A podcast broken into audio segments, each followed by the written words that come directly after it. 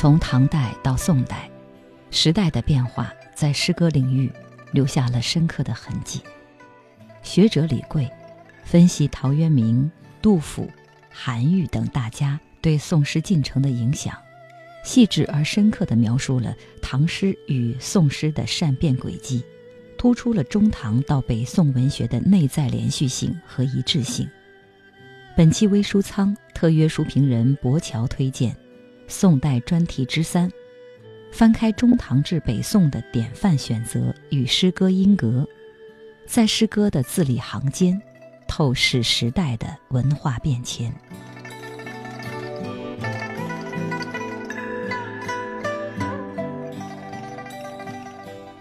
嗯，大家好，我们今天要介绍的书是一本关于唐代到宋代文学的这么一本著作，它的名字非常长，叫做《中唐至北宋的典范选择与诗歌音格》。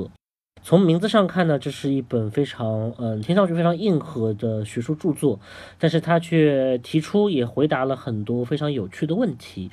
它的作者李贵。毕业于复旦大学中文系，现在是上海财经大学人文学院的副教授。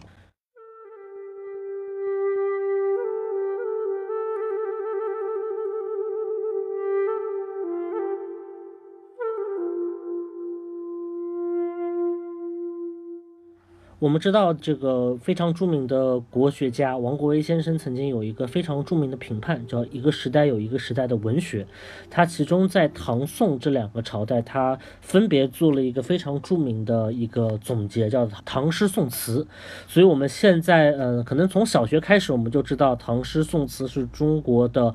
文学传统当中非常重要、也非常精华、非常灿烂的这么一部分。嗯，但其实呢，在唐诗之后。延续唐诗的不仅有宋词，其实还有宋诗。宋诗不仅它的质量非常高，呃，留存的数量非常多，同时它在文学性上面也达到了另外一种高峰。呃，后人，特别是一些现代学者，对于我们现在的社会上面只提唐诗宋词而不提宋代的诗歌，其实多少是有一点看法的。呃，比如说像钱钟书先生，他就专门写作了一本叫做《宋诗选注》的书，包括还有像王水照先生、像陈千帆先生这样的老一辈的学者，他们都非常强调就是宋诗的价值。那宋诗跟唐诗有什么不同呢？我们都知道唐诗的气象非常阔大，唐诗朗朗上口，读起来非常的畅快，然后它具有很多的我们经常说盛唐的风韵或者盛唐的气象，就是唐代诗总给我们一种非常豁达阔达的这种感觉，而宋代的诗为什么可能？对于我们今天的人来讲，就是阅读起来比较困难的。第一个可能就是它用典比较繁复，就是它典故非常多，呃，而且用的典故也非常难，不是说现代人一下能够读懂的。第二个呢，它梳理性比较强，然后比较强调文字的这种技巧性，所以说我们现代人读宋诗的时候呢，其实是有门槛的。这其实呢也跟就是唐诗和宋诗它所身处的这个文学环境有变化有关，但是这个问题比较复杂，我们只举。一点就是唐代的诗歌大部分都是可以用来吟唱的，就是可以唱出来的。我们知道，就是有一个非常著名的故事，就是一个达官贵人，他想去买一个歌女，发现这个歌女价格特别贵，于是他就问这个歌女：“为什么你这个价格比其他歌女要高这么多？”这个歌女就回答他：“我能唱这个白居士的《长恨歌》，呃，身价自然跟其他人不一样。呃，所谓的这个白居士的《长恨歌》，就是所谓白居易的《长恨歌》。”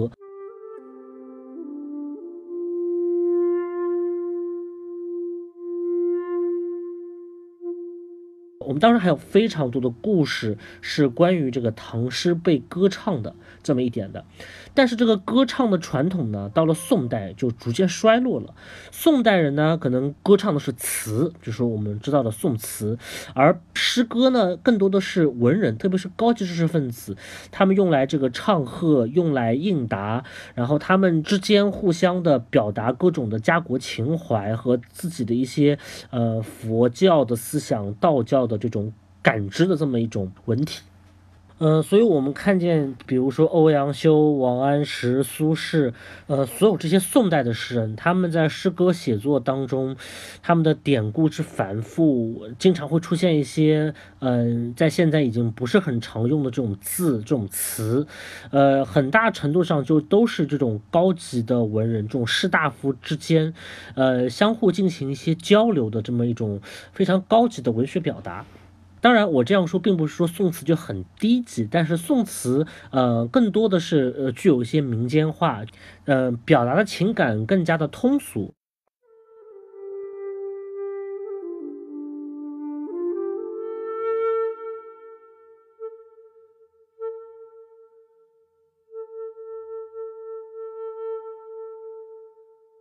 对比唐朝和宋朝，人们会发现。这两个时代的气质是如此的不同，甚至可以说是一百八十度的大转弯，反映在诗歌上，唐诗和宋诗之间也有着巨大的差异。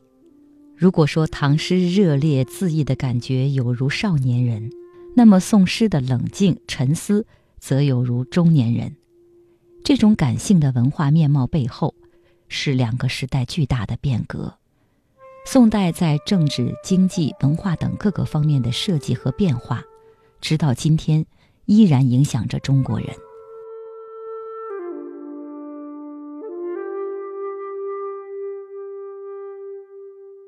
那为什么会出现这样的变化呢？就是唐诗和宋诗这样的变化呢？除了可能时代的不同，就是时代，比如说我们刚才说的这个吟唱传统的这种消逝的这种影响之外呢，还有很重要的一点就是西方人叫的影响的焦虑。我们知道西方有一位著名的学者叫哈罗德·布鲁姆，嗯，他提出了一个在文学史上非常重要的概念，就叫做影响的焦虑。那么什么叫影响的焦虑呢？就是比如说对于宋人来讲。宋朝人，唐诗就是他所面对的一个文学遗产。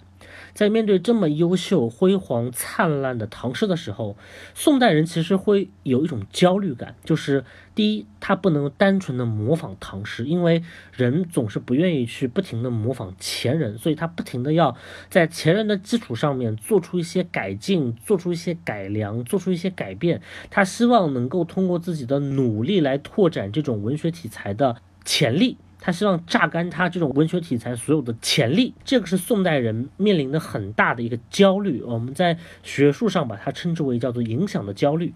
简而言之，就是前代人创造出了很高的文学成就，后代人想要超越他，他就必须要想尽各种办法来超越。之前人的这种文学成就，那么他其中的很大的一个办法就是他们把这种唐人的唐诗进行了一文字上的拔高化，进行了在思想深度上的深化，所以才会出现了宋诗。它非常的注重说理，他有些时候甚至会显得有有些无趣。呃，其原因根本也在这个地方。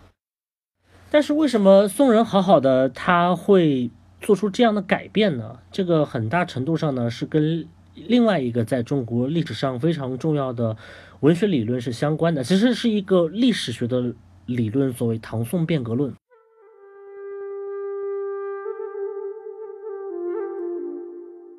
嗯，唐宋变革论指的是什么呢？唐宋变革论其实很大程度上指的是在中国历史的进程当中发生的很大的一次社会思想和这种人们生活习惯的一种变革。这个变革呢，就发生在从唐到宋的这么一个朝代更替之间。这个唐宋变革论，它不仅仅指的是在某一方面的变革，它的这种变革呢，其实是全方位的。就比如说，在唐代之前，整个的。政治整个的宫廷政治是由大的氏族、贵族和皇帝共同操控的。虽然说皇帝的权威在整个的过程当中变得越来越高，氏族、贵族包括一些大的门阀，他们的权力呃变得越来越小，但是总体上是一个贵族与皇权相结合的一个政治体制的一个联合体一样。但是经过了中唐、晚唐，特别是安史之乱之后。一直到经过了五代，最后到了宋代。宋代有一个非常有名的说法，叫做就是皇帝是与士大夫共治天下的。到了宋代以后，以前的那些贵族其实慢慢开始消失不见了，取而代之的是士大夫。呃，就是这些呃，有着一一系列的文学修养，一系列的这种对传统的儒家典籍知识的士大夫和皇帝一起掌握了整个朝政的这么一种主导权。这个在中国历史上是一个非常重大的变化。那么。跟唐宋变革论一起的还有很多很多点，比如说，呃，在唐代，包括在唐代以前，中国实行的很大程度上是九品中正制，都是通过所谓的品德德行，然后从一些贵族子弟和一些，嗯，就是泛贵族子弟的家庭当中选拔一些人才，这主要是通过这种方式来为国家取士。而到了宋代之后呢，科举在隋代出现，但是直到宋代才真正意义上的成为了一个从理论上而言，大部分人都可以通过科举来成为士大夫的这么一种 一种新型的一种选拔制度。而在思想层面上，呃，在唐代之前，虽然儒家是一种非常重要的。这么一种思想资源，但是跟儒家一起的，像佛教、道教等等，呃，还有很多这种思潮，不停的在这个整个王朝的内部此消彼长。儒家包括儒学，并不是这个王朝的最主要的主旋律。但是到了宋代之后，呃，宋代的士大夫对于儒家那些传统道德的这种尊奉，对于他们的这种经典化。一下子就成为了这个宋代的这个主流，然后宋人呃到了南宋之后，更是有像朱熹这样的理学大家的出现，所以说在整个的唐宋之间发生了非常深刻的变革。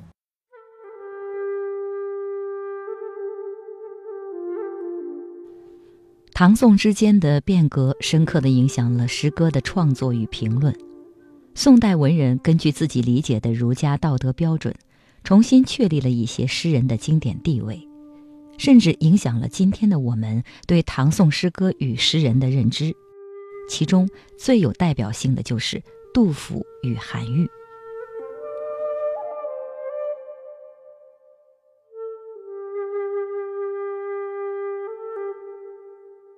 这些变革对于诗歌有什么影响呢？其实主要的影响就体现在几个方面。第一个是很多以反映儒家道德标准的诗人被确立了其经典地位，其中比较典型的就是韩愈和杜甫这两个人。呃，韩愈和杜甫在宋代有一句非常有名的话，叫做“千家注杜，五百家注韩”，就是说在到了宋代啊，有。一千多个专业的学者，他们在注解杜诗；有五百多个专业的学者在注解韩愈的诗歌和文章。当然，这个数字不一定准确，但是其实反映了当时人的一种心态。我们知道，就是韩愈和杜甫在唐代的时候，当然韩愈是很重要的一个一个文学家，但是杜甫其实并不是的。我们今天看到这个唐代的这种文学作品和唐代的一些。呃，唐代人对唐代的一些文学选本当中啊，杜甫其实并不是一个被大家关注的、被大家看好的、被大家呃捧得很高的这么一个诗人。就是大家觉得他很重要，但但是并没有人把他特意的点出来。在很多的唐代人的文学典籍当中，他们都没有收入杜甫的诗，他们收了李白的诗，收了白居易的诗，但是他们往往不会收杜甫的诗，因为可能杜甫的诗歌在他们看来并不是这个时代最好的诗歌。但是到了宋代之后，由于这个儒家道德的兴起，我们知道杜甫是一个非常尊奉儒家传统的这么一个人，而且他是一个忧国忧民的人，非常体察民间的这种疾苦的这么一个人。所以说到了宋代之后啊，杜甫的这种诗歌的这种倾向与宋代文人的他们的一些道德倾向不谋而合，而且再加上杜甫本人的诗歌创作非常的好，所以说杜甫的这个。地位啊，一下就被经典化了。呃，韩愈呢，其实也是类似的。我们知道，韩愈其实现在在唐代诗歌当中，他当然他啊，韩愈的诗很优秀，但是在我们看来，可能并不是最优秀的。同样的，韩愈本人，他是在这个整个儒家在两千多年的历史发展当中非常重要的一个承前启后的人物。在韩愈之后，整个宋代的士大夫的很多的理学思想都是从韩愈这个地方。抓取了他们这种这种儒学的这种资源，所以说韩愈的经典化地位也被确立起来了。所以说，虽然说杜甫和韩愈都是唐代人，一个是盛唐人，一个是中唐人，但是他们的文学地位的真正的完全意义上的被确立，其实是在宋代被确立下来的。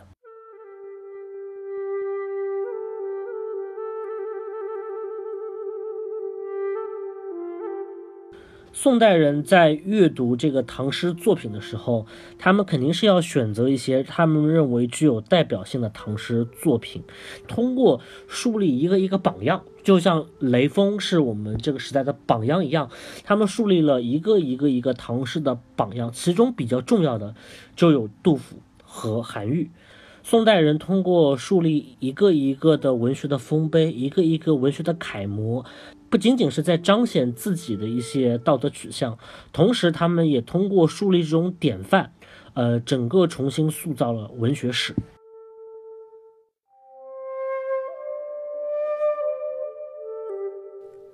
宋人推崇东晋诗人陶渊明，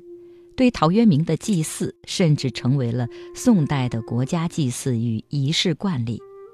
地方政府。精英阶层和普通民众纷纷拜谒敬节祠，祭祀陶渊明。在持续的拜谒阅读过程中，陶潜热达到了前所未有的高潮，而陶渊明对北宋后期的思想和诗歌演变也产生了深远的影响。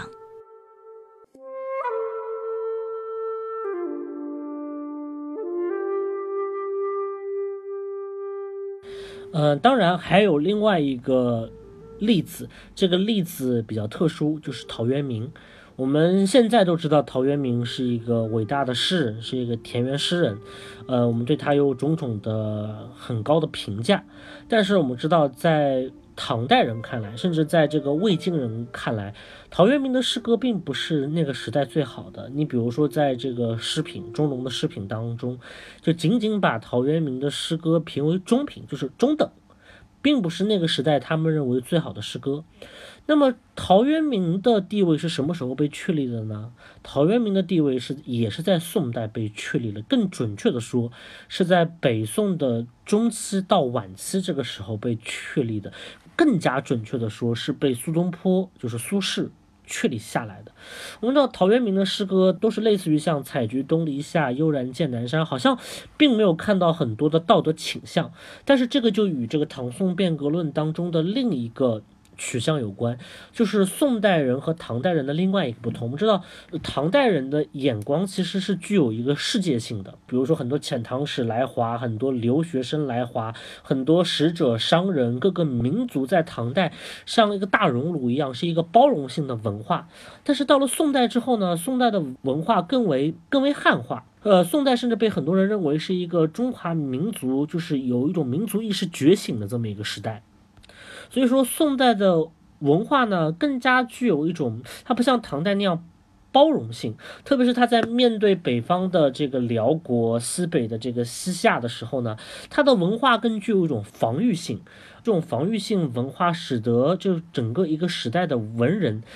他们在很多的时候呢，更加。追求的是内在的这些事物，而不是这种外放型的这种事物。一个典型的特征就是，一到宋代之后啊，越来越多的文人开始追求像隐逸式，就是隐居起来，呃，这种不问世事，就是安于这种内心的平静，呃，想在田野当中寻找这种野趣。他们非常追求这样一种这种偏向于内心的这么一种生活方式和这种文学生活方式，这样子。而陶渊明呢？就在这个时候应运而生了。我们知道，苏东坡在贬到这个广东的惠州，包括海南的儋州之后呢，他写了上百首的这种贺陶诗，就是他跟这个几百年前的陶渊明互相唱和。他唱和几百年前的人，就是他们的韵脚用的都是一样的。就是宋代的这个时候的人，特别是那种被贬斥到外地、被贬斥到南方偏远地方的这种文人。他们要寻找一种精神的慰藉，要寻找一种文化的寄托。他们已经在政治上面，呃，可能是已经失败了，被已经靠边站了。但是他们内心当中也希望能够追求一种非常高洁的、非常高尚的这么一种思想境界，所以他们就会去在历史的诗歌的脉络当中寻找到这么一个文学坐标，这么一个文学典范。而像苏东坡这样的文人，他们所寻找的文学典范就是陶渊明。所以说，陶渊明在从魏晋一直到整个的唐五代，呃，他的地位虽然是不断的上升，但是是有起伏，但是并没有被人们称为就是流传千古的非常经典的大诗人。陶渊明的地位，直到苏东坡等宋代人开始，才真正意义上的成为了整个中国文学史的一个诗歌典范。